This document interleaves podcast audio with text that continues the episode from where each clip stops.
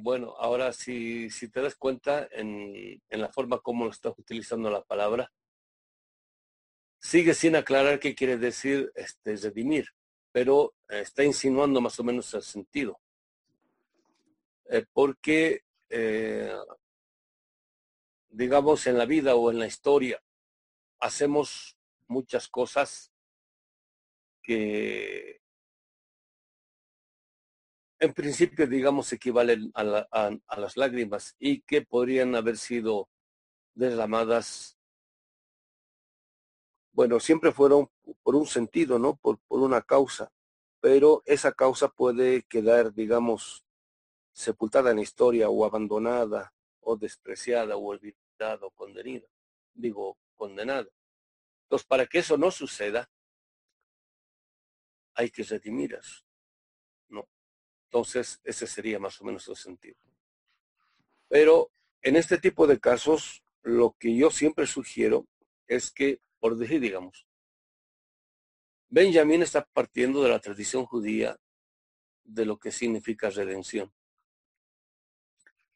Y este,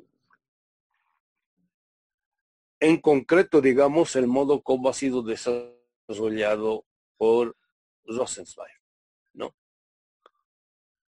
Entonces, la tradición judía no es, en el, caso, digamos, de Rosenzweig, no está siendo desarrollada en el mismo sentido que otro tipo de tradiciones.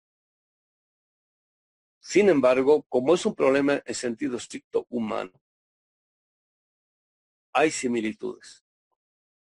Pero la claridad del contenido del concepto lo logramos cuando partimos de la tradición presupuesta en lo que está contenido en la obra de Benjamin. ¿no? Normalmente cuando, digamos, yo tengo un concepto en sentido estricto, mmm, laval, por decir, y para aclararlo voy al diccionario de la Real Academia de Ciencias, digo, de, de la lengua española. Lo, lo, más probable es que haya confusión, porque eh, la, el diccionario de la Real Academia no presupone la tradición tojolabal, por decir. Entonces, en vez de aclarar, lo más probable es que se encubre el sentido. Por eso nos damos la molestia de revisar las fuentes en el sentido de, eh, de qué tipo de raíces está bebiendo, de qué tipo de matriz está bebiendo tal o cual tipo de pensamiento. Eso es, digamos, lo más aconsejable. ¿no? Entonces, eh, hay reflexiones muy lindas, muy interesantes, muy profundas en Dostoyevsky. Este, de hecho, eh, hay muchos filósofos que categorías eminentemente existenciales o éticas o morales han tratado de desarrollarlas a partir de la lectura de autores como Dostoyevsky todo lo que yo he leído al respecto siempre ha sido interesante. Por eso alguna vez este, conseguí las obras completas de Dostoyevsky, pensaba hacer algo similar, ¿no? O sea, no estoy descartando lo que dice Dostoyevsky al, al respecto, ¿no? Lo único que estoy diciendo es que para poder entender específicamente o de modo más específico, por decir, el contenido de redención en en la obra de Benjamin, hay que partir de su tradición. Y es riquísima. Eh, desgraciadamente estoy sin mi cuaderno de notas, ¿no? Pero tengo muchas notas relativas a la redención. Y siempre se en contraposición con el exilio, ¿no? Este, un pueblo exiliado o que vive en el exilio, que es una forma, digamos, decir, en la enajenación o en la negación de lo propio o de la propia tradición, digamos, en el contexto de la tesis 7, en la negación de los oprimidos nuestros, de nuestra propia cultura, es, que sería una forma de exilio, o sea, cuando no estamos al interior de, de nuestra propia tradición, estamos en el exilio. O sea, estamos en fuentes ajenas, en raíces ajenas, en tierras ajenas a las que alimenta nuestra propia tradición. Entonces, estamos completamente alejados de la redención.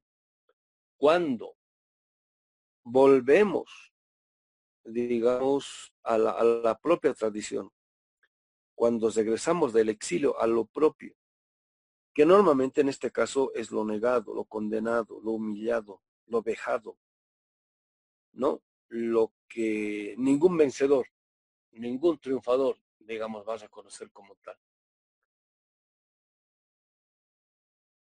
Entonces empieza el proceso de redención, ¿no? Si digamos, nuestros pueblos, los ancestros, o digamos, eh, los abuelos, en este caso, digamos, en el caso mexicano serían quienes han luchado en 1910 junto con Pancho Villa, Emiliano Zapata y compañía. No. Fíjense, esa fue una revolución en el excelente sentido de la palabra. ¿En, qué, ha quedado, en, ha quedado eso? Fue, fue una, una lucha por, por la recuperación de la tierra, pero no la tierra como tierra, era de la tierra como tierra cultural, tierra histórica, ¿no? Tierra existencial, no solamente la tierra. Entonces, imagínense, ¿no? Si piensen en eh, la lucha de los campesinos con sus mujeres, con sus hijos, con sus hijas, iban al frente a luchar. Todos esos sufrimientos, esas viudas, eh, esos hombres que perdieron a su mujer y a sus hijos, esos hijos que perdieron a su madre y cómo se llama sus padres, sus familias, sus cosechas, todo ese sufrimiento, ¿en qué ha quedado? ¿No? Entonces, hay una deuda con eso. Hay que redimir eso. De tal modo de que ese sufrimiento, esas lágrimas, así digamos, haciendo una correlación con lo que dice Dostoyevsky, para que esas lágrimas no hayan sido derramadas en vano. Hay que redimir eso. Pero esto que estoy diciendo es apenas la introducción a lo que podría ser la redención. Es más complejo. Este, uno de los motivos por los cuales he, decidido dar este curso de Benjamin es porque he descubierto estas cosas y las tengo ahí anotadas, ¿no? Lo que significa la, este, la redención. Y por ello es que este, se me hace un concepto central, paralelo, digamos, o tal vez más fundamental que el de liberación, que sería, digamos, el resultado de todo esto. Pero si no es redención, está, está difícil. ¿no?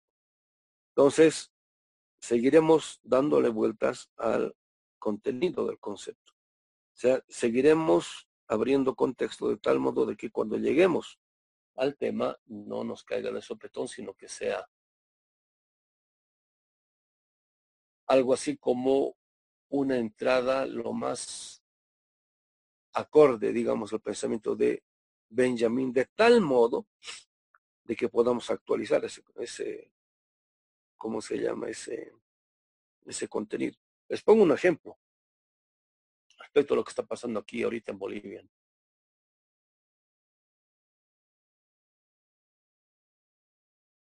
El sistema de salud está colapsado no por la cantidad de enfermos, está colapsado por la ineficiencia, por la ignorancia, por la negligencia del gobierno.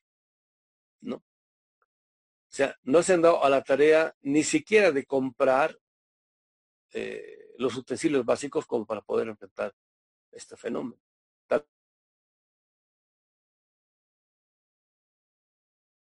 O sea, nadie puede ir a, un hospital, ¿no? Eh, cualquier enfermedad que tenga, no puede ir, no puede ir.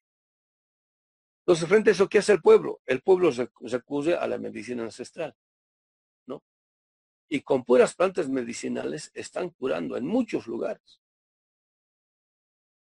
Ah, no solamente aquí en La Paz, sino en las zonas amazónicas, en las zonas de los valles, etcétera, con puras plantas de medicina y bien, la gente está, se está curando. Entonces le preguntan al, al ministro Murillo, que es el asistente inmediato, digamos, de la, de la de la presidenta, que qué piensa de las plantas medicinales a las cuales el pueblo está recurriendo, ¿no? Entonces dice, esas son unas estupideces. Entonces, frente a eso, ¿qué hacen los médicos herbolarios? Ayer hubo una gran marcha eh, en, Bolivia, o sea, no fue aquí en La Paz, porque fueron en muchísimos lugares, eh, exigiendo elecciones inmediatas, porque el Tribunal Electoral está postergando, pues es la tercera vez que posterga. Lo quiere postergar a octubre, después a noviembre y así sucesivamente. Quieren hacer todo lo posible para quedarse en el poder. Es una gran movilización para que no suceda esto. Entonces, de pronto, ahí este, vemos un video en el cual una señora, una cholita campesina, está en la marcha y está cargando las plantas medicinales. ¿no? Que sería, digamos, un intento o un gesto de, de retención. Entonces le preguntan este, que por qué está marchando. Entonces dice, ya estamos cansados de que estas autoridades no solamente insulten a nuestra huipala, insulten a la pollera, o sea, al indígena, y ahora insultan hasta nuestras plantas medicinales, que dice que son estupideces. Entonces, estamos marchando con nuestras plantas medicinales. Para demostrar que no son estupideces, sino que es la cura que nos ha dado la Pachamama para que podamos seguir viviendo. ¿no? Es, ese, por ejemplo, si se dan cuenta, no es un acto meramente medicinal o curativo o cultural, es un acto político, en, en, plena marcha política, porque es bien política, dirigida por la Central Obrera Boliviana y este, la Confederación Sindical de todas las organizaciones campesinas. Hay muchos jóvenes autoconvocados, así como el Juan Guaidó se autoconvocó como presidente. Entonces hay muchos jóvenes, jóvenes, 15, 17, 18 años, que se están autoconvocando como líderes, ¿no? Eh, para defender el proceso democrático interrumpido. En, ese contexto aparecen estas señoras médicas tradicionales, herbolarias de medicina ancestral, cargando en sus aguayos medicina o plantas medicinales. No, no son estupideces, no, sino que son las medicinas que la Pachamama nos ha dado para que nosotros podamos vivir en esta tierra. Aquí les pongo otro ejemplo, ¿no? Un exalumno que estuvo en Estados Unidos este, durante esta pandemia y bueno, que, llegó hace poco. Entonces, él platicando con los eh, gringos, pues con, los norteamericanos. Este, y también platicando con, con, otra gente que este, vivió en Europa. Ellos, los europeos, digamos los del primer mundo, están condenados bueno, a esperar una sola alternativa, en este caso, la vacuna, que es la respuesta de la tradición, digamos, moderna, europeo, occidental. ¿no? cambio, nosotros tenemos otros recursos, otras fuentes a las cuales podemos este, recurrir. Por ejemplo, nuestras medicinas ancestrales. No es el caso de Bolivia, no es el caso solamente de América Latina. En el África está pasando igual, hay mucha gente que se está curando. En toda la región de, de Indochina, ni que se diga, los coreanos del norte están alarmadísimos porque les apareció un caso positivo de COVID. imagínense, un caso positivo de COVID. ¿Por qué? Porque están recurriendo a sus propias tradiciones. En el caso nuestro, por ejemplo, ¿no? digamos, ¿qué es redención? Partimos de lo que dice, de la tradición a la cual se remonta Benjamin. Pero inmediatamente nosotros no debemos caer en la, en la ilusión de creer de que eso no, eso se va a aclarar en la tradición europea, moderna, occidental. Lo primero que tenemos que hacer es ver en qué medida eso podemos aclararlo y desarrollarlo desde nuestra propia tradición. Es lo primero que tenemos que hacer. ¿no? Y está en la realidad, es un poco lo que les comentaba, ¿no? De estas señoras médicas tradicionales, herbolarias, este, que, que se llaman acá este, yatiris. Eh, no solamente, eh, digamos, curan con las plantas o se curan con las plantas, ¿no? Sino que hacen que las plantas medicinales también actúen políticamente en una coyuntura política. Ahí está, o sea, en lo cultural no está solamente lo cultural, en lo histórico no está solamente lo histórico, está también lo político.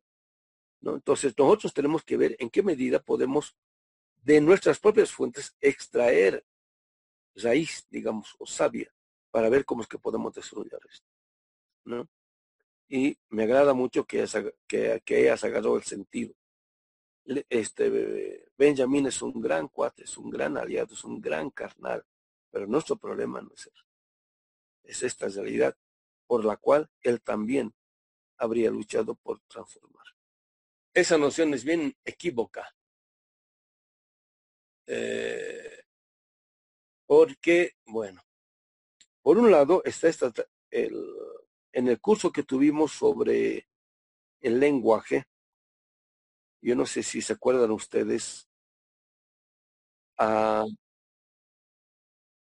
la reflexión que Benjamin hace relativa a la sonoridad de la palabra o la sonoridad contenida en el lenguaje. No sé si, si se acuerdan, ¿no? Entonces ahí mismo él dice, ¿no? Lo primero que el primer contacto que tiene el ser humano con lo que sea eh, lo divino, por decir, es a través de la sonoridad. Es un sonido, es la palabra no solamente durante el acto de la creación, ¿no? Y Dios dijo que se haga la luz, bueno, y se hizo la luz. Y así su pues, Él habla, es una palabra directamente creadora. ¿No? Después de ello, cuando el pueblo de Israel es sacado de Egipto, el pueblo de Israel no conoce a su Dios. Entonces, cuando está en el desierto y cuando este, el Eterno les va a dar eh, sus mandamientos, ¿no? Hasta antes de eso, nunca ha habido una relación entre el pueblo y el pueblo, porque sí, digamos, profetas, ¿no? Como Abraham y compañía, y hasta el propio Moshe.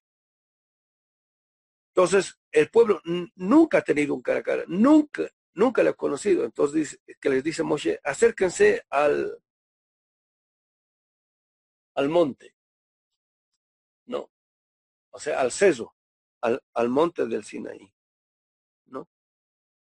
Desde la lectura de los pueblos andinos, el monte del Sinaí no es un monte, o sea, no es un ceso, es una huaca, ¿no? O sea, ahí hay, digamos, una carga energética tremendamente espiritual. O sea, por eso les dice, no es no es solamente un, cerdo en tanto cerdo. ¿no? Entonces se acercan, ¿no? ¿Y qué es aquello que pasa? Otra vez la sonoridad habla, habla el Eterno. Dice, yo soy, oye Israel, Shema Israel, no, o sea, yo soy tu Dios el que te ha sacado. escuchan palabra pero palabras ininteligibles en principio, porque dice que este, es el relato, ¿no? Que eran como truenos, relámpagos, y, y, todo el mundo se, se, asusta, pues se asusta, ¿no? Entonces,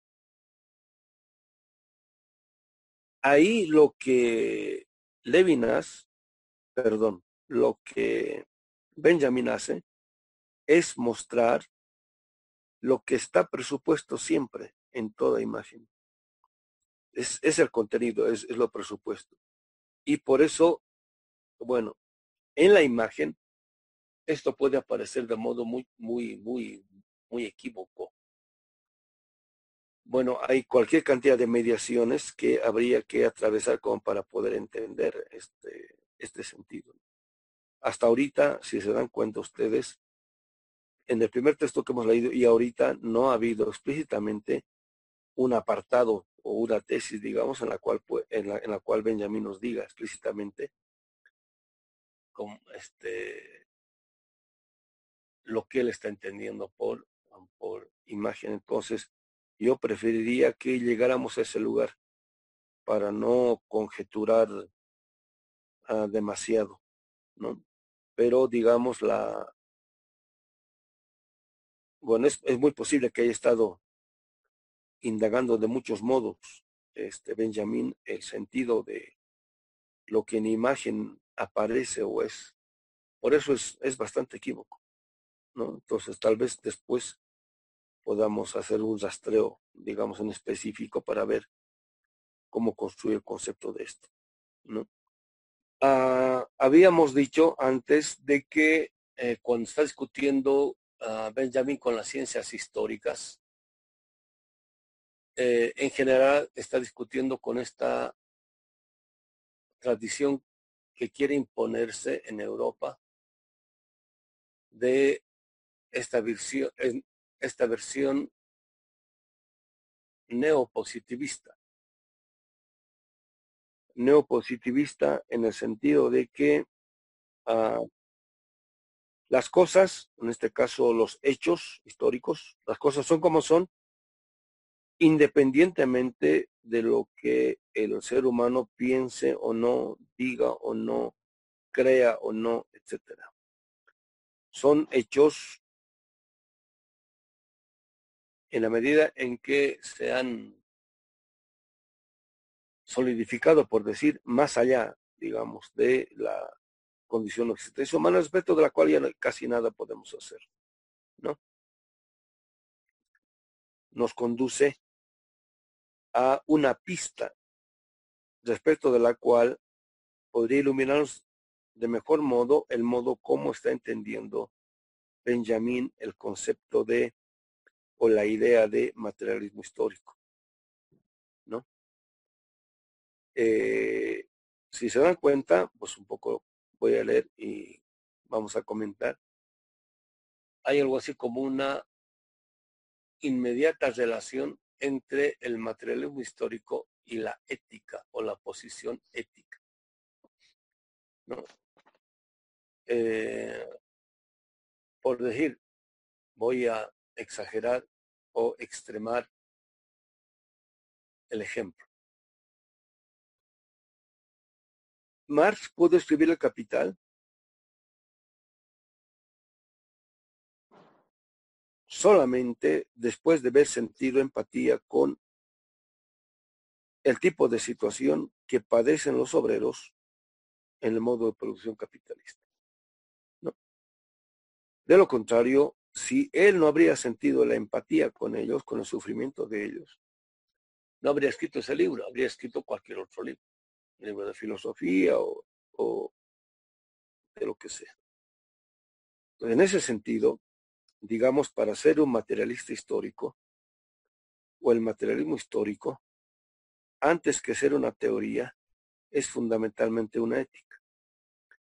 Y quienes eh, conocen el tercer tomo de comentarios de Dussel al, a las cuatro reacciones del capital, Dussel llega a la conclusión de que el capital, o sea, el libro, el libro El Capital de Marx, es una ética. ¿No? Es una ética, digamos, negativa, en el sentido de que parte de lo que un sistema, en este caso económico, o un sistema de dominio, niega. ¿No? Entonces, parte de esa negación, ¿no? O sea, no es una ética a secas. Y por ello mismo es una ética que critica, por eso es una, es una ética crítica, que pone en crisis el bien o la bondad del sistema. Desde la mitad de la tesis 7, después de este el pie de página 8. Ya habíamos comentado este, lo que dice Flaubert, eh, esta cita en francés. ¿no? Dice Benjamín, la naturaleza de esa tristeza se hace patente al plantear la cuestión de con quién entra en empatía el historiador historicista. El historiador historicista, esto es el, historiador o el cientista social o el filósofo que está al servicio del, del imperio, que está al, al, servicio de un sistema de dominio, ¿no? Siempre entra en empatía o en simpatía o a favor o afirma el punto de vista del vencedor. Dice Benjamin, la respuesta es innegable, que es así con el vencedor. ¿No? Entonces, cuando uno asume un, un tipo de teoría, lo que está asumiendo, por decir, digamos, cuando uno, cuando uno se declara Foucaultiano, lo que está asumiendo no es, digamos, el corpus teórico de la obra de este, Foucault. Está asumiendo lo que está contenido como presupuesto en esa reflexión teórica. Digamos, está asumiendo como propia su constitución ética, del con quien, digamos, en última instancia, este, siente simpatía o empatía, o con quién se eh, empata el, el autor en cuestión. Pasa lo mismo con una disciplina y en última instancia, digamos, con un tipo de, de tradición. Continúo. Pero los que en cada época mandan son los herederos de los que siempre han vencido. Digamos que sería la normalidad, ¿no? Ah, los que, un ejemplo o, dos ejemplos de eso ahorita, digamos, sería el caso de Chile y el caso de Colombia, ¿no? Después de Pinochet, ¿no? Todos los que han mandado son los herederos de los que siempre han vencido. Y ahora, digamos, en, en Colombia se está, se sigue afincando esa, esa forma de posición. Cuando se quiere poner en crisis eso, pasa lo que el dueño de estos coches eléctricos, Tesla creo que es, ¿no? Elon Musk creo que es, ha dicho, están dispuestos a, hacer y a financiar cualquier cantidad de golpes, que fue el caso de Bolivia, cuando se quiere cuestionar eso. ¿no? Entonces, lo normal es que el historiador y el, cientista social, cuando describe la realidad, eh, esté constituyéndose a sí mismo como en heredero del punto de vista del vencedor. Continúo, dice, la empatía con el vencedor resulta siempre ventajosa para los mandamases de cada momento. Porque pues les va bien. Disfrutan de, todos los beneficios, digamos, todas las glorias que el poder como poder pro, produce para disfrute propio. Sigo. Con ello ya se le dice bastante al materialista histórico. ¿No? Eh, se le está diciendo de que, y esto en los Grundrisse Marx lo desarrolla muy bien. Lo paradójico es que, ¿cómo es que la ciencia social crítica y muchos marxistas no se dan cuenta? Cuando Marx muestra cómo es que el tipo de explotación de la naturaleza del trabajo humano producido por el capitalismo y el capitalista produce todas sus formas de justificación, hasta en el plano de la ciencia y la tecnología y la literatura y la filosofía, etcétera, etcétera. Y por eso nosotros llegábamos a partir de ese texto de Marx a la conclusión de que la ciencia social moderna y la filosofía moderna es el despliegue en el ámbito de la ciencia y la filosofía del punto de vista burgués, en este caso del dominador. Entonces, si esto es así, lo lógico es que quien está en contra de eso no parta ingenuamente de los presupuestos de esta ciencia y o filosofía. Es más, el, el punto de vista no solo debiera ser, digamos, el del proletariado, porque eh, partiendo uno del punto de vista del proletariado, se puede aburguesar, que es lo normal. Aquí el, lo fundamental es mostrar que la obra de Marx es y el intento de desarrollo y despliegue de conceptos y categorías para cuestionar en nivel radical el punto de vista que en el plano de la ciencia y la filosofía ha desarrollado el dominador, en este caso el capitalista o el moderno. Entonces, que por eso hemos dicho varias veces de muchos modos, el crítico que no atraviesa la obra de Marx deviene críticamente ingenuo. Esto es, no bebe, no absorbe las fuentes que de la teoría crítica ha producido Marx para criticar lo que se quiere criticar y por eso al final devienen subsumidos a, digamos, por el interés contenido en el sistema de dominio, que es un poco lo que he puesto varias veces como ejemplo que ha pasado aquí en Bolivia. ¿no? Gente bien, así con una fuerte formación marxista, bien proletarios, eh, herederos, digamos, de la obra de René Zabaleta Mercado, ¿no? Al final han terminado del lado de la derecha, de los golpistas, un poco, digamos, como el caso en Venezuela, del grupo de decoloniales de derecha en torno de este Edgardo Lander. Entonces, sí, uh, el materialista histórico es consciente de ello, sabe que más allá de que el materialismo histórico sea un corpus teórico, el fundamento, el principio, el a partir, el desde, a donde está construido todo, todo ello, es una posición. El materialista histórico, por más formado teóricamente que esté en esta disciplina, si no tiene bien clara la posición ética, no tiene nada. Epistemólogos como Semelman han insistido muchísimo en eso. Ni qué decir Inkelam. ¿no? Entonces, por ello es que, por decir, en una epistemología de, carácter crítico, una reflexión de carácter crítica, y acá sería en una reflexión histórica de carácter crítico, lo primero que tiene que estar claro es el punto de vista desde, el cual voy a partir. Y esto tiene que ver con la empatía. Lo que más arriba dice Benjamín con la tristeza.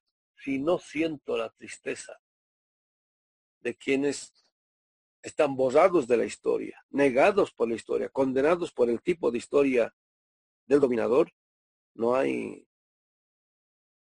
la posibilidad de pasarle a la historia el cepillo a contrapelo. Entonces, digamos así, en términos generales, lo primero que podríamos decir es que el materialismo histórico, antes que un cuerpo histórico, porque es un cuerpo histórico, es primero una posición ética. ¿no? Sigo. Dice Benjamin, quienes hasta el día de hoy han salido siempre vencedores de sus contiendas, marchan en el desfile triunfal de los dueños del momento, que pasa por encima de los vencidos, que hacen postrados en el suelo. ¿No? Digamos, en toda marcha triunfal, digamos, del gran capital, del capital transnacional, de las glorias de la cultura, este, ¿cómo se llama? Moderna, europea en sentido estricto, ¿no? Lo que está por debajo y de modo postrado, ¿no? Son los cuerpos de los vencidos. ¿No? Si no hubiese eso, no habrían estas glorias. Estas glorias de la modernidad. Y eso tiene que ver mucho con, eh, con la historia. Cuando uno agarra el punto de vista de eh, estos que han sido pisoteados, están postrados en el suelo, y, ¿cómo puedo decir? A ver, y siente la tristeza de él. Cuando sucede eso, todas las glorias culturales de Europa y Estados Unidos se vuelven basura, dan asco. Por eso yo muchas veces he dicho, todos estos edificios, calles, ciudades, este, centros comerciales y hasta, digamos, obras musicales, teatrales, etcétera, que, que veo, digamos, de la Europa moderna, no me impresionan en absoluto, porque inmediatamente cuando veo algo, me está mostrando algo, lo que sea, inmediatamente recuerdo la historia que está presupuesta en él. ¿No? Y cuando uno conoce eso, sabe eso, la aparición estética o la mostración estética o la ocultación estética que de esa barbarie se ha hecho, eh, se deforma completamente.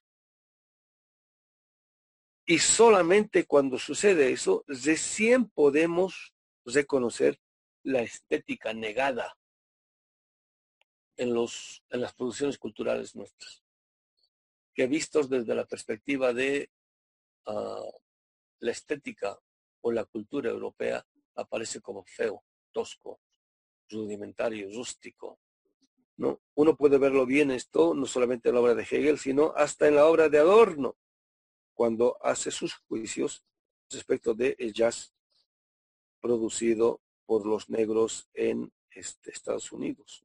El, juicio que su estética hace es desastroso. Y es un materialista histórico.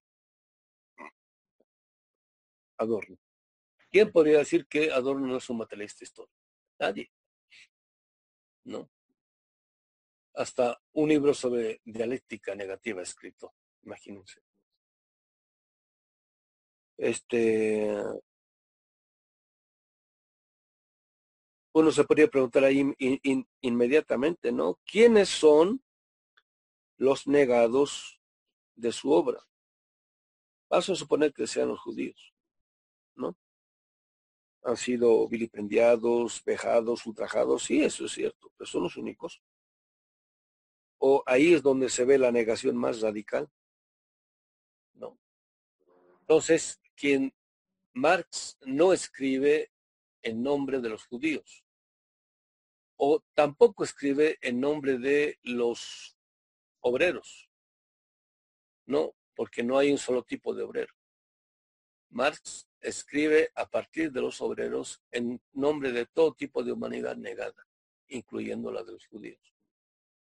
¿Cómo es que para un materialista histórico como Adorno, la producción estética de una humanidad negada como los negros en Estados Unidos le puede pasar completamente desapercibido? Ahí en su estética él está eh, pasando por encima de los vencidos de los negros vencidos que hacen postrados en el suelo de la estética musical.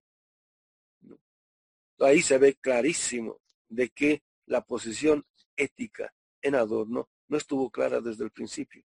No sé si se entiende lo que quiero decir. Mejor Kaimer es peor. Y oh, si dan cuenta, estoy siendo bien, bien, bien radical, pero es necesario es necesario. Y ojo, Adorno platicó personalmente muchos de estos problemas con Benjamin. ¿No?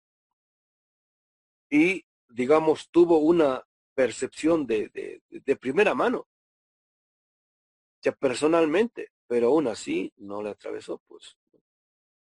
Entonces, bueno, yo siempre digo, no está mal ser dandy, ¿no? Adorno era un, gentleman, ¿no? Bueno, no era un gentleman inglés, era un gentleman, ¿cómo se llama? Alemán un poco más, se vestía como Oscar Wilde, siempre un tipo muy pulcro. Bloch era medio naco, digamos, y hasta Benjamin también. Y se ve eso en las fotos, el tipo de camisa, el tipo de corbata, todo eso, ¿no? Pero Adorno no, es impecable, digamos, mínimamente se vestía en el Palacio de Hierro. En cambio, gente como Benjamin Oblog, hasta en las pacas, ¿no? Así se llama, ¿no ve? En, en México, donde venden este ropa. Sí, doctor. Sí. Eh, es, en las pacas. es literal, compañeros. O sea, hay, hay que ver bien las historias, estas las biografías. Este, un compañero de ustedes, este, Alberto, me ha comunicado de que acaba de salir otro libro sobre la vida de los Benjamin, ¿no? Eh, que creo que está solamente en, en, italiano y cuando lo traduzcan lo vamos a conseguir y a ver, vamos a comentar. Entonces, este, bueno, ¿hasta dónde va a comprar uno? En este caso la ropa, digamos, se puede ver o se puede discernir o distinguir el tipo de ética que está contenido. ¿No? Ah, el tipo de dignidad que hay, inclusive en el tipo de ropa que uno se pone. Estaba viendo un documental sobre las bordadoras chapanecas, ¿no? Que tranquilamente sus vestidos lo pueden hacer en un año, dos años. El problema no es el tiempo, ¿no? Para uno podría ser eso una pérdida de tiempo. ¿Cómo puedes hacer, hacerse un vestido en un año, dos años? El problema es eh, qué tipo de, de, eticidad está contenido ahí. O, digamos, en el caso este, qué tipo de dignidad está contenido ahí. Y qué hace erguir la existencia de otro modo. Entonces, bueno, no solamente eh, cómo partir en la reflexión de los postrados en el suelo, sino qué significa eso. ¿No? ¿Qué significa eso? ¿Qué significa para la reflexión? ¿Qué significa para el desarrollo de un tipo de pensamiento? Para que este, no vuelva a suceder, pues, porque Benjamin está en un contexto en el cual el vencedor sigue venciendo, sigue venciendo. Y en parte su, suicidio tiene que ver con eso, porque seguía venciendo y, de modo impune. Es, un poco lo que pasa con, digamos, lo que Donald Trump está haciendo no solo con su pueblo, sino que sigue acosando, vejando, insultando, este, a China, Rusia, Venezuela, Irán, y bueno, aquí en Bolivia estuvo metido detrás del golpe del modo más cínico, así como dice este Elon Musk, el, dueño de los coches este, eléctricos Tesla. Dice, sí, estuvimos en el golpe y, ¿cómo se llama? Si, si, si, si, si hay que volver a golpearlo, vamos a hacer y va a estar golpeando donde sea, pero con el cinismo más cínico. ¿No? Y siempre hay gente que se presta a colaborar con, estos y gente que sale de entre los nuestros. Pues.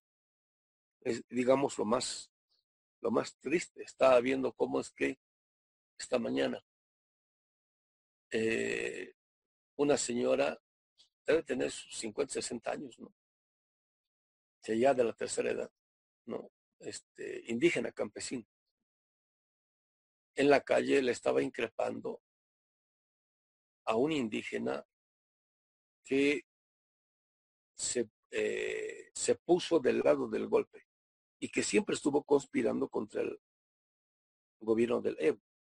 Pero, este, bueno, tú puedes estar en contra, ¿no? No hay ningún problema, digamos. Puedes no estar de acuerdo con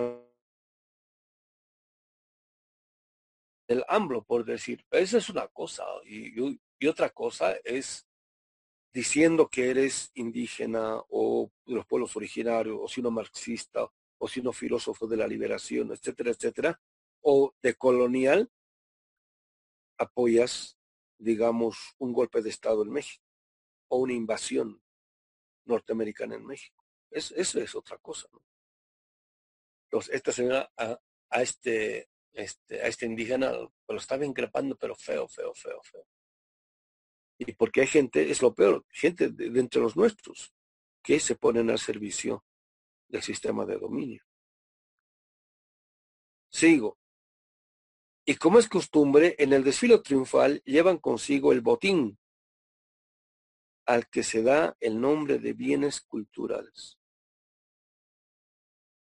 Por ello es que, fíjense, y hasta pasa con muchos hijos o hijas de grandes líderes de izquierda o luchadores. Pero en general, la gente de de la burguesía o los hijitos, digamos, de, de las burguesías, cuando se ponen a estudiar una carrera o una disciplina, o dicen tener tal o cual tipo de, de vocación, se dedican alguna disciplina cultural, el teatro, el cine, o cómo se llama, el ballet, la música clásica, o sea, los bienes culturales, pues, ¿no? Donde donde esto, donde la lucha por quienes pisotean o son pisoteados o no, prácticamente ya no se ve. Ya no aparece. ¿No? Se dedican al teatro, otro tipo, otro tipo de, de preocupaciones en, vez de, bueno, ¿qué hizo el Che? Pues, ¿no? El Che, bueno, estudió medicina, se dio cuenta que el problema era, mucho más agudo, mucho más complejo.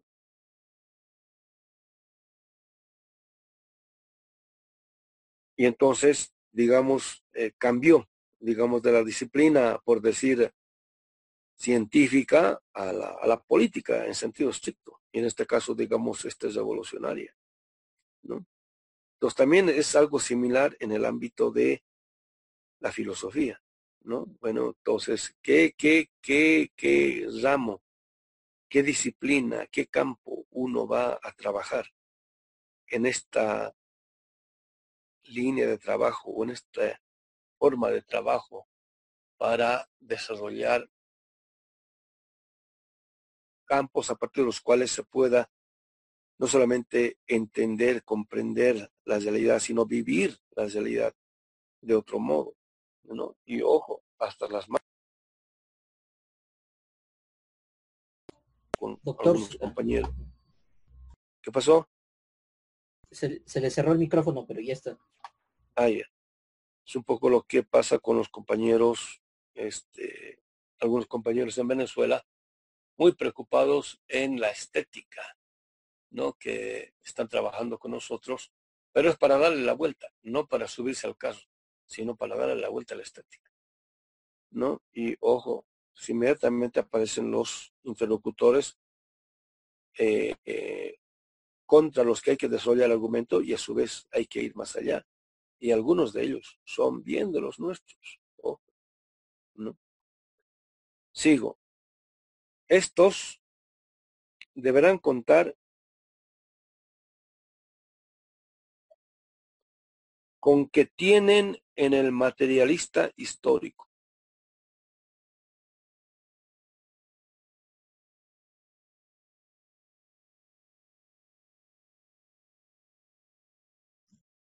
Profesor, creo que otra vez apagó su micrófono. Perdón, es que tengo dificultad de moverme, entonces estoy. Ahora está encendido, ¿no? Sí, doctor. Ya está bien. Hay que aprender a tomar distancia de los bienes culturales que ha producido el capitalismo en la modernidad. ¿No? Aprender a tomar distancia quiere decir, por un lado, no me subo sobre el caso de, de Por otro lado, tampoco lo niego de modo nihilista sino que tomo distancia para no tragármelo de modo ingenuo. El caso de Marx respecto a la economía política clásica es el más relevante, ¿no? Él no desecha de un plumazo la economía política clásica. En este caso, digamos, voy a poner como ejemplo la obra de Adam Smith.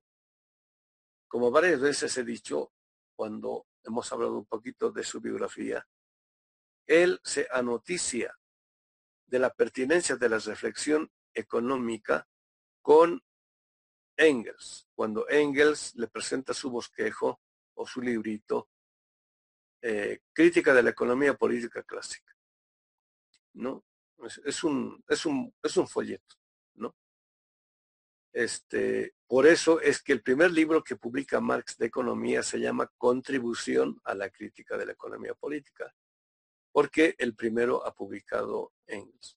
Entonces, con Engels, él se entera de la problemática contenida de la economía política clásica y, estando en Francia, se pone a leer cualquier cantidad de libros al respecto. Y supuestamente este, eso pasa más o menos entre el 44 y el 49-50. O sea, digamos cinco años que Marx devora, digamos, la, eh, la literatura relativa a la economía.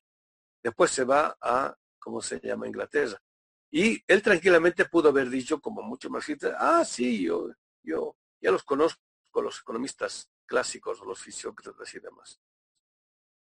No, él vuelve. Él vuelve a la obra, pero vuelve a la obra en profundidad. Pero no se sube al carro, toma distancia de él.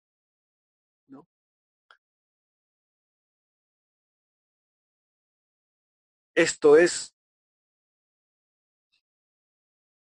lo que dice aquí Benjamin en el sentido de que hay que tomar una distancia. Es similar a lo que dice, ojo, estoy diciendo similar, no estoy diciendo lo mismo, a lo que dice Husserl. Dice, respecto a las certidumbres que uno tiene, para poder ir, ir, más allá de ellas o del conocimiento tradicional estándar, hay que poner las certidumbres en suspensión. A eso le llama epoye. ¿no? Entonces, para el sistema de dominio aparecen como verdades, ¿no? Yo los tomo como verdades del sistema de dominio, pero no verdades en sí mismo o como conocimiento en, en sí mismo. ¿No? Entonces, uno eh, toma distancia. Hay que saber tomar distancia. Esto es, por un lado, hay que conocerlo. Hay que conocerlo en profundidad, pero hay que saber tomar distancia. Sigo, estoy en la página 311, 311. Ya que los bienes culturales que éste abarca con la mirada, eso tiene que ver con la imagen tienen todos y cada uno un origen que no podrá considerar sin horror.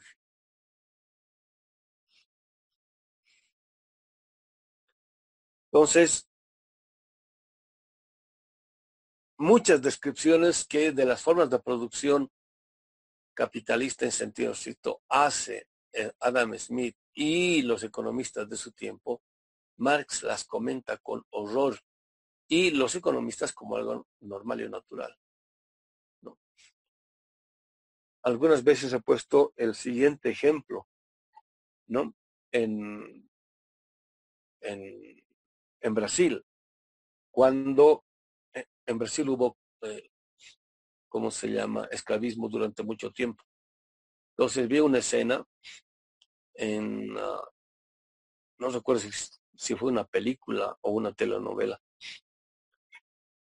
este, los patrones reciben de Europa en, en un cargamento nuevo herramientas para torturar. Eh, con manual, con todo eso, ¿no? Entonces, uno de los esclavos que le dice a, a la dueña de la plantación, Señora, le dice mi ama, que es, le dice, ha llegado todo esto por el correo, le dice, así que es, le dice, es pues, este, pues, son instrumentos para torturar a los negros, le dice.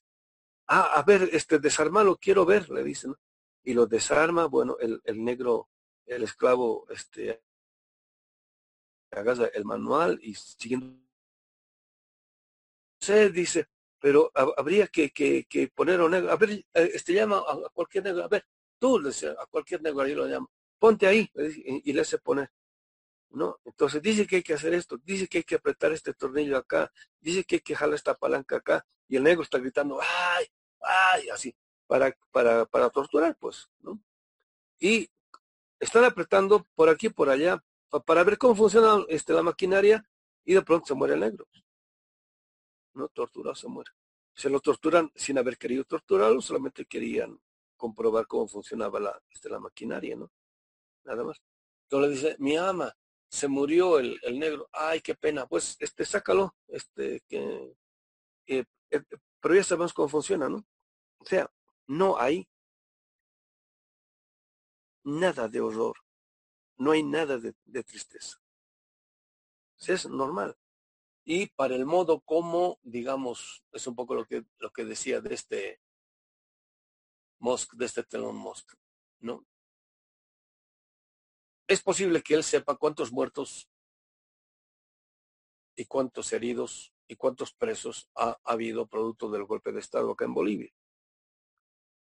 Pero de ello, digamos, no se osoriza en absoluto. Digo, es normal. Es más, si hay que volver a hacerlo, lo van a hacer. O sea, no tiene ningún problema.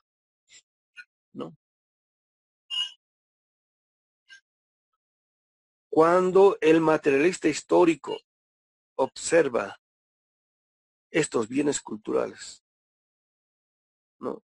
Con la mirada, todos y cada uno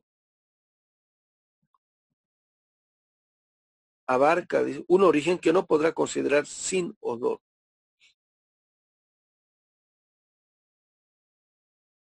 Pues está contenido eso. Y cuando uno conoce la historia, inmediatamente ve el contenido de, de todo eso. Entonces aparece el, el horror. Aparece el horror donde el horror estéticamente está borrado. Es un poco lo que dice Hinkelamer, ¿no? La economía burguesa es como un gran limpiador de sangre humana. ¿No? O sea, todo su sistema de argumentación sirve para hacer desaparecer toda la sangre que está contenida en toda la producción de los bienes que produce el capital, y en este caso la modernidad. Doctor, perdón, ¿podría repetir esa frase última que dijo, por favor? ¿Cuál, cuál frase última que dije? La de la sangre, la de la sangre humana. ¿Qué dije de la sangre humana? A ver, eh, estoy bien concentrado yo en el tema. Ay, dijo, dijo que e, era un gran sistema de limpieza de la sangre humana. Ah, ah, ya. Hinkelamer dice, Hinkelamer dice, y no una vez, lo dice varias veces.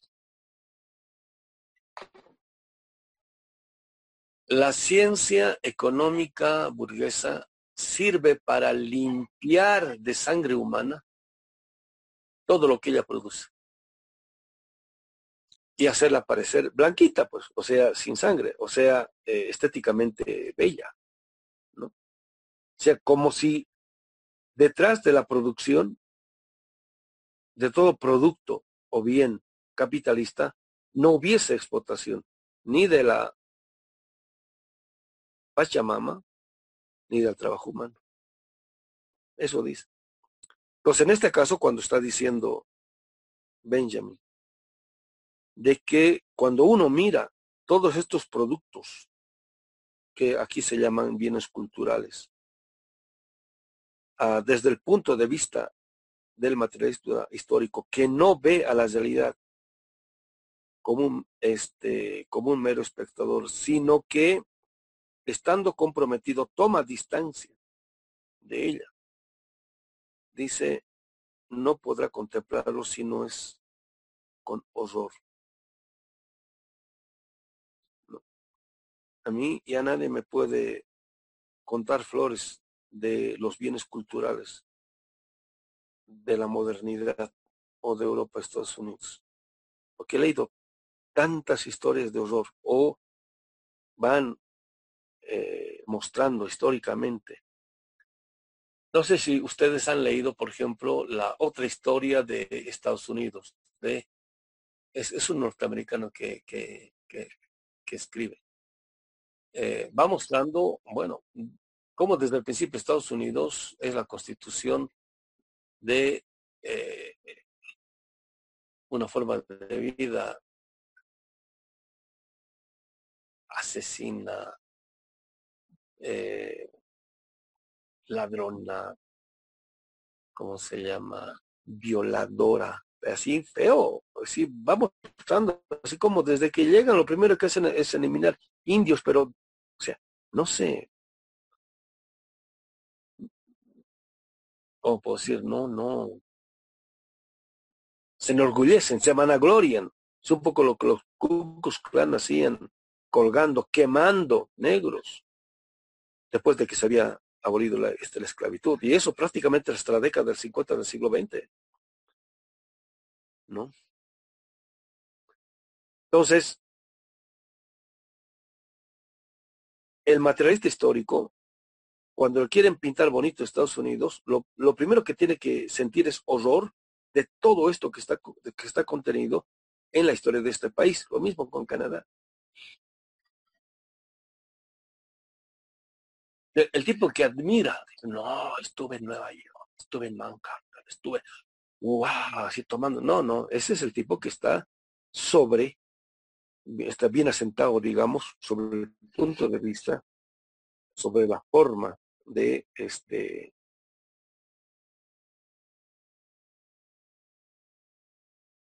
la forma de existencia que ha producido el, el dominador. el, el, tipo que siente admirador, perdón, el tipo que siente admiración por el dominador o por la que ha hecho el dominador, por lo que es capaz de hacer el dominador wow, este país, qué grande. ¿No? sé si se entiende el, el ejemplo que estoy poniendo. Sigo. Deben su existencia no solo al esfuerzo de los grandes genios que los han creado, sino también a la servidumbre anónima de sus contemporáneos. Y es muchísimo más la servidumbre que los grandes genios. ¿no? Y inmediatamente aparece esta cita uh, que mucha gente la cita, mucha. Hasta gente que admira profundamente la cultura burguesa moderna europea occidental. Dice, jamás se da un documento de cultura sin que lo sea también de barbarie. Pero acá podríamos decir que el 99.99% .99 de los, de los documentos de cultura de la modernidad son de barbarie.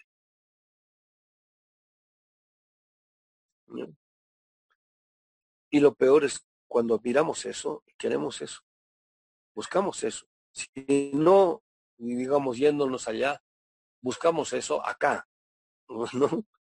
Digamos que sería el problema de lo de, lo colonia. Buscamos eso acá. El, el otro día platicando aquí con unos compañeros, estaba recordando como que, como unos cuatro o cinco años más o menos, me invitaron de una revista, los organizadores de una revista argentina, ¿no? Para que publique mis textos de coloniales, porque querían constituirse en uh, algo así como la vanguardia de la reflexión de colonial en lengua hispana, y que creo que lo estaba coordinando Miñolo, ¿no? Entonces me dice, lo invitamos. ¿Mm? para que publique con nosotros. Le dije, sí, cómo no, y les envío un texto mío. Que era como de 30 páginas. Entonces inmediatamente me responden y me dicen, mire, sabe que, no, que, nos interesa, está bien su texto, pero queremos que lo corte, que lo recorte a 20 páginas, ¿no? Y que sus citas sean de tal forma, con, tal o cual tipo de formato, con tal tipo de tamaño de letra, tienen que ser eh, tal tipo de fuente y además tiene que escribir dos abstracts, uno en inglés y otro en español este, para cumplir con todas las formalizaciones o con los requerimientos de las producciones eh, intelectuales en Europa o Estados Unidos.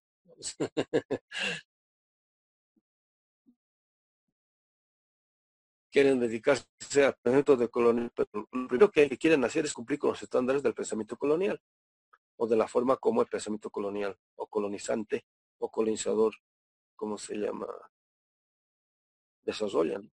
Y eso es para, literal, para el desarrollo del pensamiento. Yo dije, no es de recortar ese artículo, yo no voy a recortar.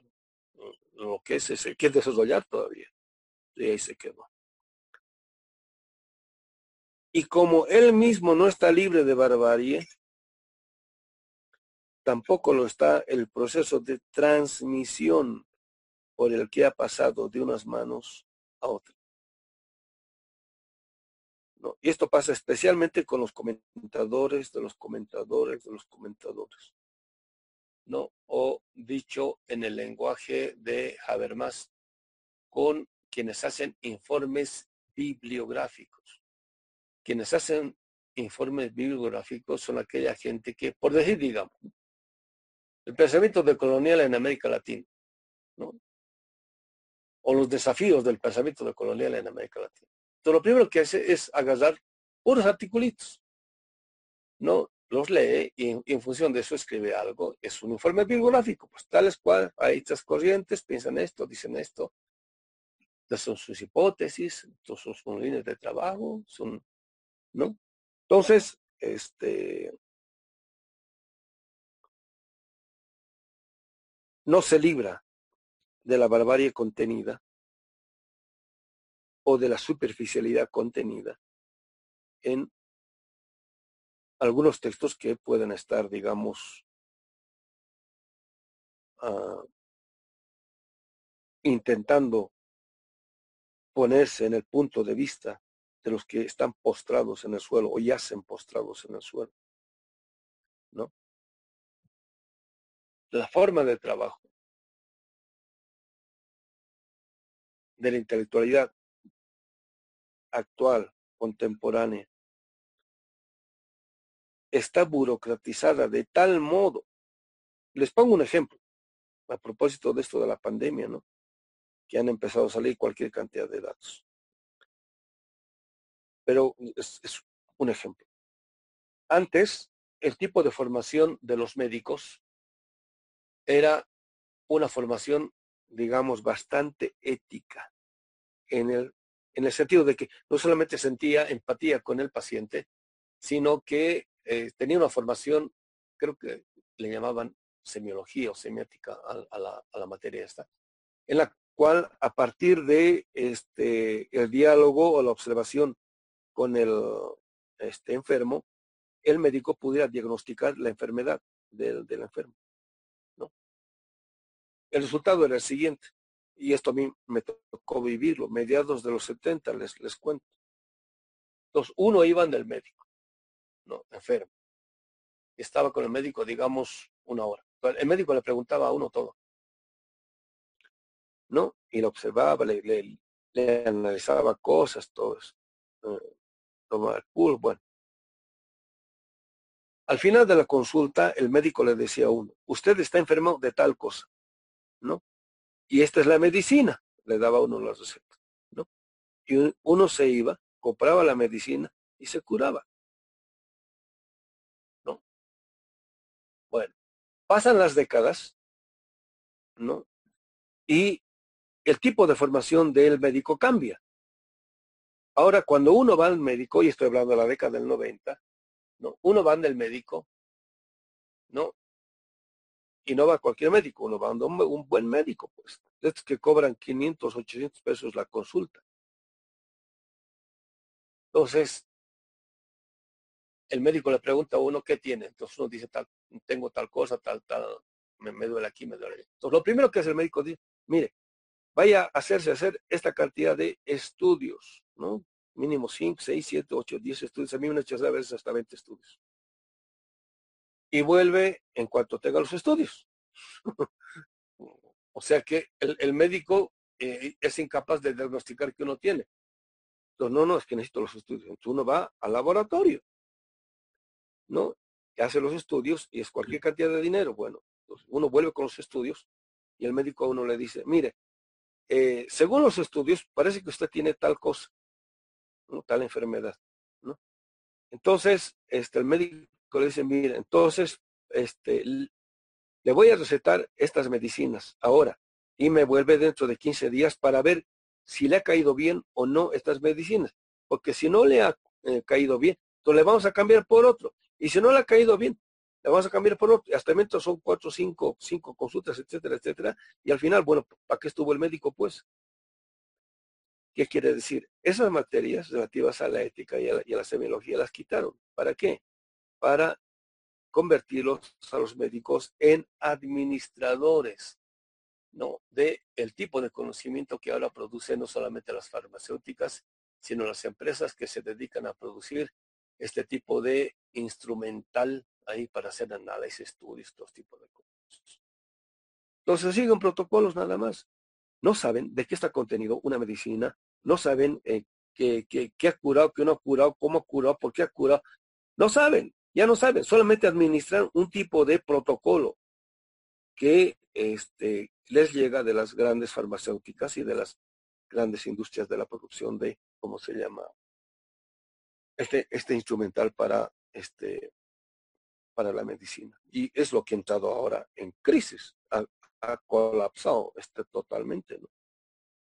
Los tales así que ahora, bueno, pues el médico herbolario eh, de los pueblos originarios, ¿no?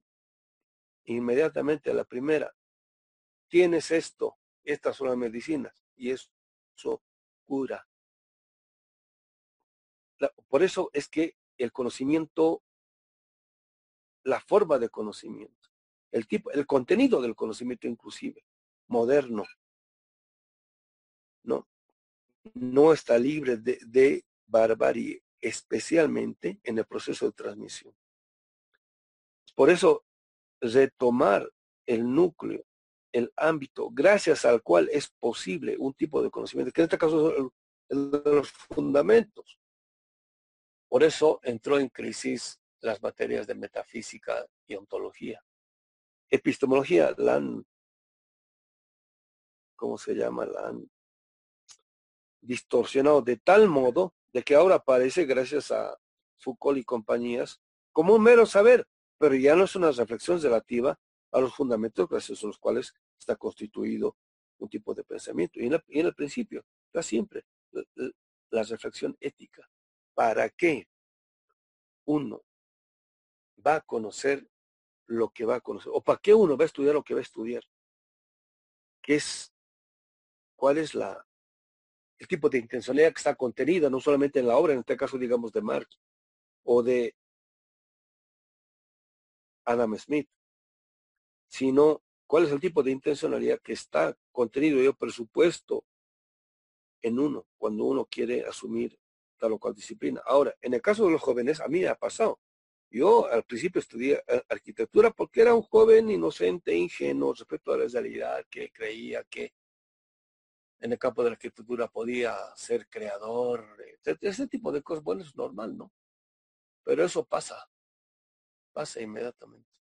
Y entonces uno tiene la, oportunidad y o la posibilidad de eh, ser consciente de la intencionalidad con la cual ha, elegido todo o cual tipo de disciplina. Entonces puede cambiar el fundamento, o si no, cambiar de disciplina, como fue este mi caso. Y el caso también de Marx.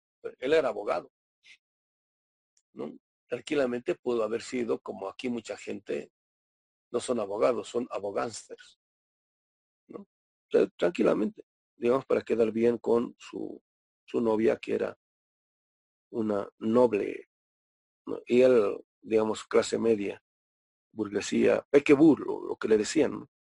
En cambio, su, la que fue su esposa era la nobleza, nobleza, ¿no? Entonces, lo ideal sería hacer eso antes de ingresar a la licenciatura, o sea, durante el bachillerato, hacer esta toma de conciencia. Pero bueno, para quienes no han tenido esa posibilidad, la licenciatura debería ser el lugar ideal en el cual hacer esta reflexión relativa a la, toma de conciencia ética respecto del por y tenerlo tan claro de tal modo de que, de que esa intencionalidad ética, ese compromiso ético guíe desde el principio, todo el tipo de producción que uno va a tener. Pues cuando uno tiene ese tipo de compromiso, lo que se deduce es el compromiso con un problema, con un gran tema a ser pensado. Entonces constituye a todos los filósofos o pensadores en colegas, en cuates con los cuales uno puede pensar lo que quiere pensar.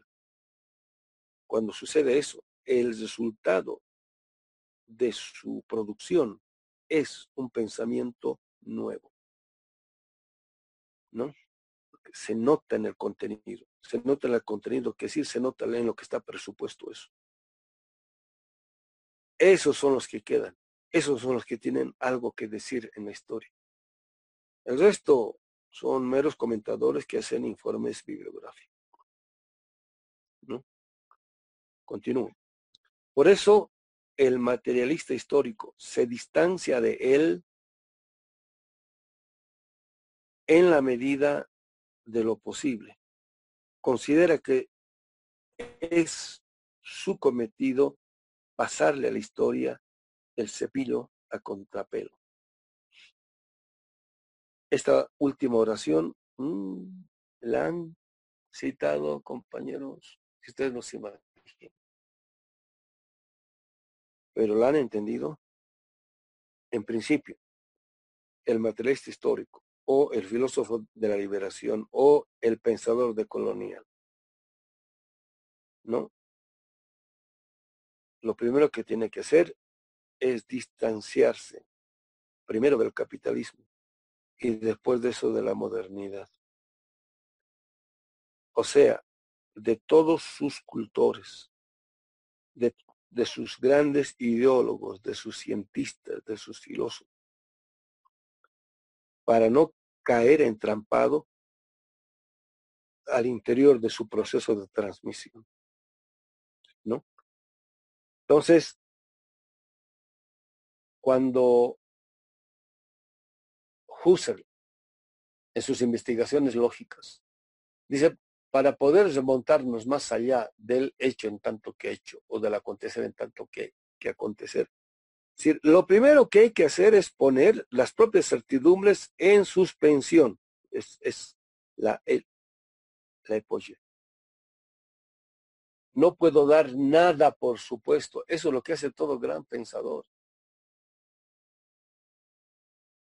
Y lo que veo hasta en tesis doctorales de alumnos. Un montón de cosas las dan por presupuestos.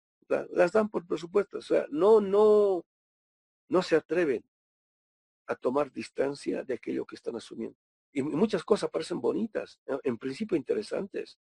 Digamos, los grandes pensamientos de dominio empiezan con, con buenas ideas. Por ejemplo, este, la sociedad abierta y sus enemigos, el de, el de Popper, por ejemplo, cuando empieza uno dice nombre, o dice, pues está muy bien. O si no, está la constitución con la cual surge Estados Unidos, ¿no? Dicen, en principio, el ser humano, todo ser humano, la afirmación del ser humano, todo ser humano tiene tiene, como se llama, el derecho a que se les reconozca sus derechos. O sea, empiezan bien. El problema es siempre qué deducen de eso. Como el caso de Locke, ¿no? Esto lo, lo muestra Hinkelamer, pero de modos muy contundentes. A partir de que el ser humano es libre por naturaleza, deduce la esclavitud. Evidentemente no de todo ser humano, ¿no? pero deduce la esclavitud. Lo primero que hay que hacer es tomar distancia, ¿no? Especialmente de, uh, digamos, de las tesis o las corrientes o los autores que están en boga y que todo el mundo lo está comentando lo peor que uno puede hacer es pensar a partir de los pensadores o corrientes que están de moda. Lo peor.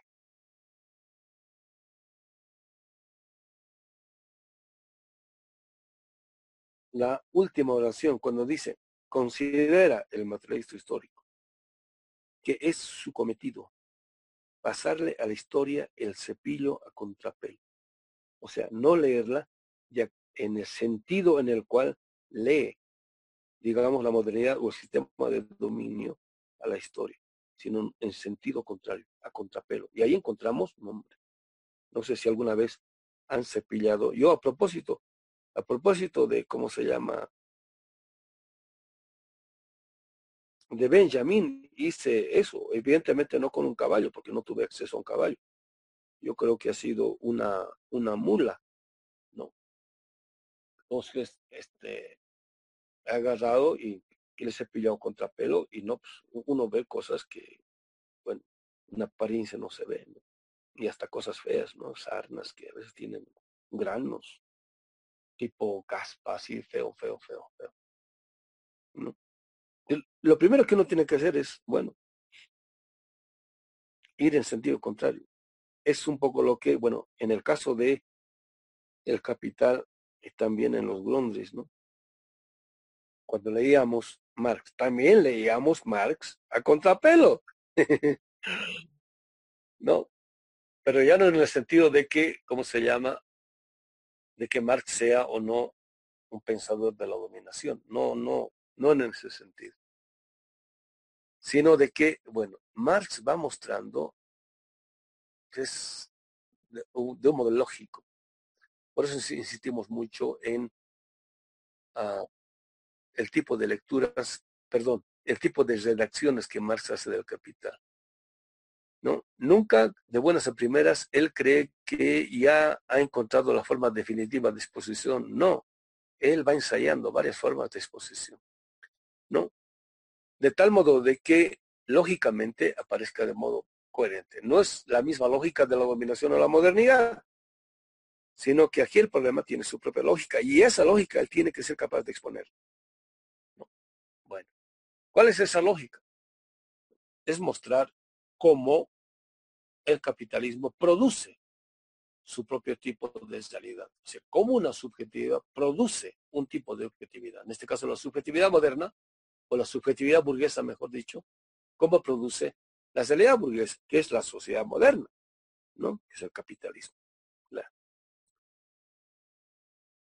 Pero mostrando eso, cuando uno se pilla contrapelo la obra, va mostrando en la medida de, bueno, uno puede ver cómo es que, en la medida en que Marx muestra cómo es que el capitalista o el burgués construye el capitalismo, uno puede ver cómo el capitalista o el burgués va destruyendo lo que no es capitalista o burgués.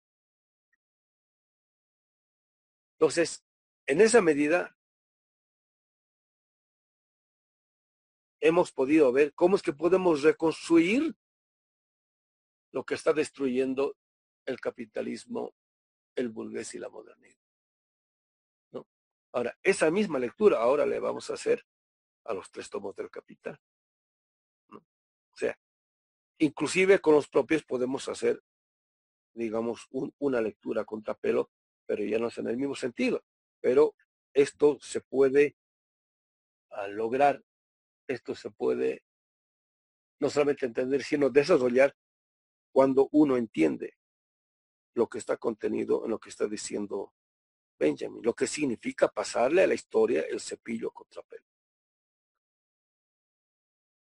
En todas las reflexiones epistemológicas que este servidor eh, ha hecho, está haciendo, estoy metido en esto más o menos desde el 83, ¿no? ¿Qué significa la reflexión epistemológica?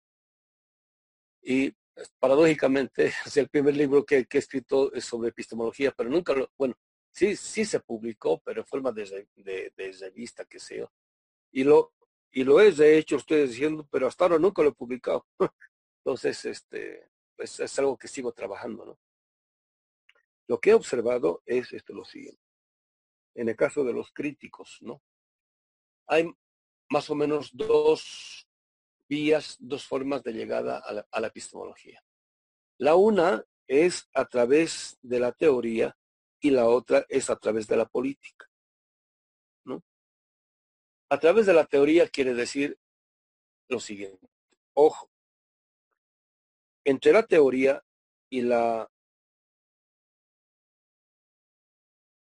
epistemología está la política de por medio, pero eso es central. En el primer caso, digamos que eh, tranquilamente podría ser el fenómeno de la filosofía de la liberación, toda la generación de Dussel, ¿no?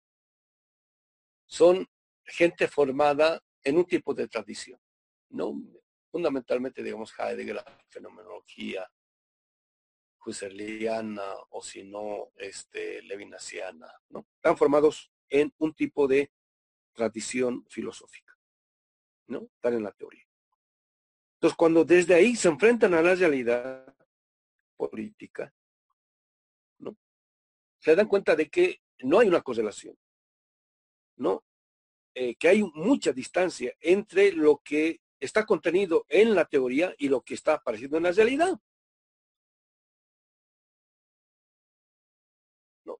Por ese motivo, por ese desajuste, digamos, entre lo que dice la teoría, vamos a suponer, me estoy inventando, eso es un ejemplo ridículo, pero bueno, para que se entienda, ¿no? Yo parto de una teoría que dice que el ser humano es lo mejor, es lo más bueno por naturaleza, es amoroso, es solidario, y es el, ser humano es racional por naturaleza, ético, es estético, todo eso. Y qué lindo, ¿no? Qué bello que voy a la realidad y es totalmente lo contrario. ¿No? Está, digamos, lleno de puros Donald Trump, o este Bolsonaro, o Pinochet, o Hitler. Dijo, órale, ¿no? Entonces, cuando me encuentro con esa situación en la cual no hay correspondencia entre lo que dice la teoría y lo que aparece en la realidad, y digo que soy pensador y estoy comprometido con la realidad, entonces me pongo a revisar en qué medida la teoría de la cual he partido está o no bien. ¿Sí se entiende el ejemplo, compañeros? Me pongo a revisar los contenidos, contenidos en los conceptos cuando me pongo a revisar los contenidos, contenidos, conceptos, me estoy revisando el modo cómo es que ellos han sido constituidos teórica y culturalmente hablando. Es decir, qué tipo de problemas están contenidos en esos conceptos de tal modo que han procedido o devenido en ese tipo de formalización. Ahí es donde me doy cuenta, digamos, las grandes metiduras de pata de quienes han formulado ese tipo de ideas y, y teorías. Entonces, de haber sido bien fuseliano, bien heideggeriano, bien levinasiano, dejo de ser eso, abandono eso y me pongo a elaborar otro tipo de teorías en las cuales, así, pues no, pues el ser humano por otro lado no es bueno, ¿no? También hay, seres humanos malos, ¿no? Perversos, etcétera, etcétera. Y entonces empiezo a producir otro tipo de cosas porque me estoy enfrentando a una realidad que tiene poco nada que ver con la teoría. Esa es una forma de llegar a la epistemología. Y entonces, eh, si se dan cuenta, haciendo epistemología, o sea, poniéndome a revisar qué es aquello que está por supuesto como contenido en las teorías, en los conceptos, en las categorías, puedo empezar a formular mi propio pensamiento y decir, Heidegger decía esto de ser humano, pero no había sido así, sino que es así. ¿Por qué? Por esto, por esto, por esto. Porque en nuestro tiempo está pasando esto después de la Segunda Guerra Mundial, después de los golpes de Estado, etcétera, etcétera. ¿No? El segundo caso, que es el de este servidor. ¿No? es el caso que dice Hugo Semmelman, es el eminente. El el que uno llega a la epistemología por la política. O sea, directamente uno está metido en la política. Uno no está metido en la teoría, uno está metido en la política. Entonces, esa política está fundada en un tipo de visión de la realidad. En la política en la cual este servidor estaba subsumido era este tipo de política que decía de que después de una convulsión social lo que sigue es una revolución, ¿listo? Una revolución de corte socialista. Si es que la convulsión social es obrera, proletaria, etcétera, etcétera. Está metido en eso. Y de pronto cuando, cuando acontece la gran convulsión, no se da la revolución socialista, se da una dictadura de corte fascista. Entonces, toda la visión de la realidad contenida en la política y la práctica política misma entra en crisis. Y cuando uno quiere entender esto, entonces se abre a la epistemología. Es decir, a ver, a ver, a ver. La gente ha hecho malas cosas no porque tenía malas intenciones, digamos, por decir, digamos los que querían hacer el socialismo, los que querían producir la revolución, ninguno de ellos ha dicho, bueno, vamos a hacer esta convulsión social para producir una dictadura fascista. No, ninguno. Todos querían la revolución socialista, pero lo, que devino fue exactamente lo contrario. Ahora, ¿por qué? Entonces empiezan a cuestionar la práctica política y vía práctica política empiezan a cuestionar los conceptos y categorías contenidas en la práctica política, que a su vez están fundados en el tipo de teoría que presupone este tipo de visión de la realidad que hace posible el uso de tal o cual tipo de concepto y de categoría. Y entonces uno deviene en, una reflexión epistemológica que le abre a otro tipo de reflexión teórica. Y entonces lo que se deduce es algo nuevo. Entonces hay dos formas de llegar a la reflexión epistemológica. Ahora, ¿qué estoy diciendo de la reflexión epistemológica? Estoy diciendo que la epistemología es esta disciplina con contenido político. No estoy diciendo por motivos políticos solamente, sino con, con, contenido político, que se pone a revisar críticamente los presupuestos contenidos en los conceptos y categorías que conforman un corpus teórico con el cual es posible una teoría que afirma algo respecto de lo que sea la realidad. ¿No? Porque si no hago esta reflexión epistemológica, todo uso de cualquier tipo de teoría, aunque diga que sea crítica, es el uso de esa teoría es o ingenuo o acrítico. ¿No? Entonces, si supuestamente estamos en una perspectiva crítica, no es el uso que nosotros hacemos de los conceptos y categorías o de teorías, por más críticas que sean, no puede ser ni ingenuo ni acrítico. Entonces yo tengo que revisar de dónde procede. Entonces, todos los conceptos que ha desarrollado el marxismo del siglo XX proceden de Europa. Listo, así de simple. De esa matriz cultural, de ese tiempo histórico, de ese tipo de problemas a los cuales se enfrentaba no solamente el proletariado europeo, sino Europa como núcleo cultural, económico e histórico. Parten de ahí, listo. Ese es el contenido, listo. ¿Puedo aprender de eso? Sí. Pero ahí está contenido. Todos los siglo XX. No, así de simple. O sea, es una respuesta inmediata que como receta se puede utilizar para América Latina. No. Y la reflexión epistemológica es la que dice eso. Si esto es así, la reflexión epistemológica en sentido radical nos conduce a que, para poder entender lo que sea nuestro presente, no me sirve a priori ninguna teoría elaborada y producida por la modernidad europea occidental. ¿Qué tal? Esto es radical, esto es fuerte lo que estoy diciendo. A priori no nos sirve. Tenemos que pensar, tenemos que ponernos a pensar teorías, conceptos, categorías en cuyos contenidos estén contenidos nuestros problemas o los problemas que estamos enfrentando hoy, ahora, en este presente. Y para ello tenemos que hacer lecturas a contrapelo, no solamente de la historia, sino también del tipo de teorías o autores con quienes estamos dialogando y con quienes entablamos tal o cual tipo de discusión para poder ir más allá. Pregunta, en la Facultad de Filosofía y Letras de la UNAM, que es una de las facultades de filosofías más importantes en lengua hispana. ¿Existe una cátedra de epistemología en este sentido? Pregunta, estoy preguntando. Y no es un curso de epistemología. no. Pero un curso de esta naturaleza implica este tipo de reflexión. Y es un poco lo que estoy mostrando en Benjamin. Cuando Benjamin dice, ¿no? Necesitamos, por el tipo de problemática que estamos enfrentando, necesitamos otra visión de la historia. Otra concepción de historia. Otra noción de tiempo histórico, etcétera. Está diciendo eso porque él se da cuenta de que la concepción que de historia se está manejando en su tiempo no sirve para entender el tipo de problemas a los cuales se está enfrentando.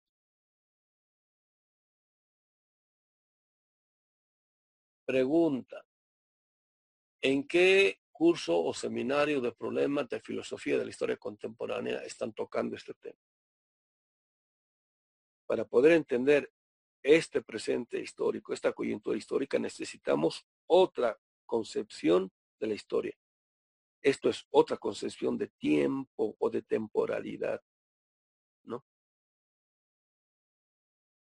La noción de tiempo mesiánico es una respuesta benjaminiana al problema. cuando nosotros nos preguntamos, ¿es la respuesta nuestra? No. Sin embargo, es una respuesta con la cual nosotros podríamos dialogar para poder construir un concepto acorde a nuestro propio tiempo histórico.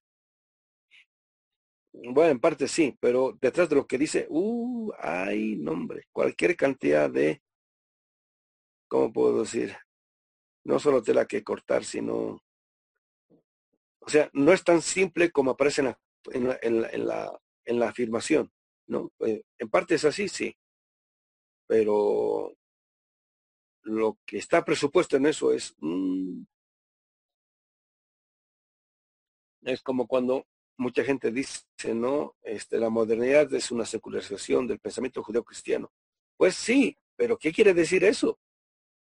No, yo creo que, bueno, hasta ahora yo no he leído un libro que, tal es posible que haya, pero hasta ahora yo no he leído un libro que aclare eso, qué, qué significa que la modernidad es una secularización judeo-cristiana, ¿no? O sea, hay temas que supuestamente han sido aclarados, por decir, pero que no están nada aclarados todavía y sobre los cuales hay que volver porque la modernidad por el tipo de ritmo de velocidad que cada vez acelera más el capital es partir de presupuestos, de presupuestos, de presupuestos y así sucesivamente. O sea, uh,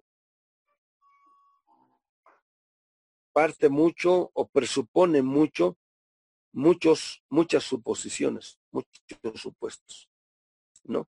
Y nunca los aclara. En parte porque, este, por la velocidad vertiginosa de la vida, porque hay que ir a las cosas en concreto y de frente, y en parte porque ya perdió la capacidad de desmontarse a este tipo de complejidades. ¿no? O sea, digamos, una metáfora de eso sería la razón perezosa, ¿no? La modernidad es una, es una o sea, lo quiere todo ya bien digerido, ¿no? Y quienes, digamos, quieren ilustrarse un poquito más, pues van a las revistas, ¿no? Y ahora, digamos, en Internet, ¿no? Por ahí, digamos, vamos a suponer de que, bueno, y esto lo he visto, ¿no? Ah, bueno, este en el caso nuestro, ¿no? Vamos a suponer que hay, que hay mil alumnos interesados en la obra de Benjamin, ¿no? Y hay un curso como el nuestro, digamos de, qué sé yo, 20 videos, por decir, ¿no? Pero paralelamente hay otros más cortos y hay uno, Benjamin, en 15 minutos. Pues eh, 999 se van al, al Benjamin en 15 minutos.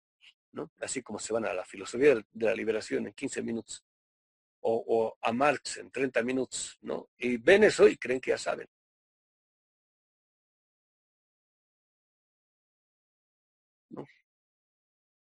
Entonces, este, en este tipo de problemas hay que tener no solamente mucha paciencia, sino mucha tenacidad para saber perseguir lo que está contenido en un problema o una teoría. Hay que saber preguntar, saber, saber preguntar en parte quiere decir saber mantenerse al interior de la pregunta, saber mantenerse al interior de la pregunta quiere decir saber persistir en el sentido de lo preguntado, uh, qué sé yo, 10, 20, 30 años, a veces más. Y eso, digamos, ya no es normal. El problema aquí es ahora de dónde tomamos esa energía. Y en parte, bueno, ¿qué quiere decir energía? Pues, ¿no? Este, y ese es un temón, un nombre. Estoy debatiéndome existencialmente con ese tema. ¿no? Y no es de ahorita, digamos, ¿no? ¿De dónde tomamos esa energía ahora? Bueno, compañeros, entonces cesamos la clase y nos vemos el siguiente miércoles. Hasta luego.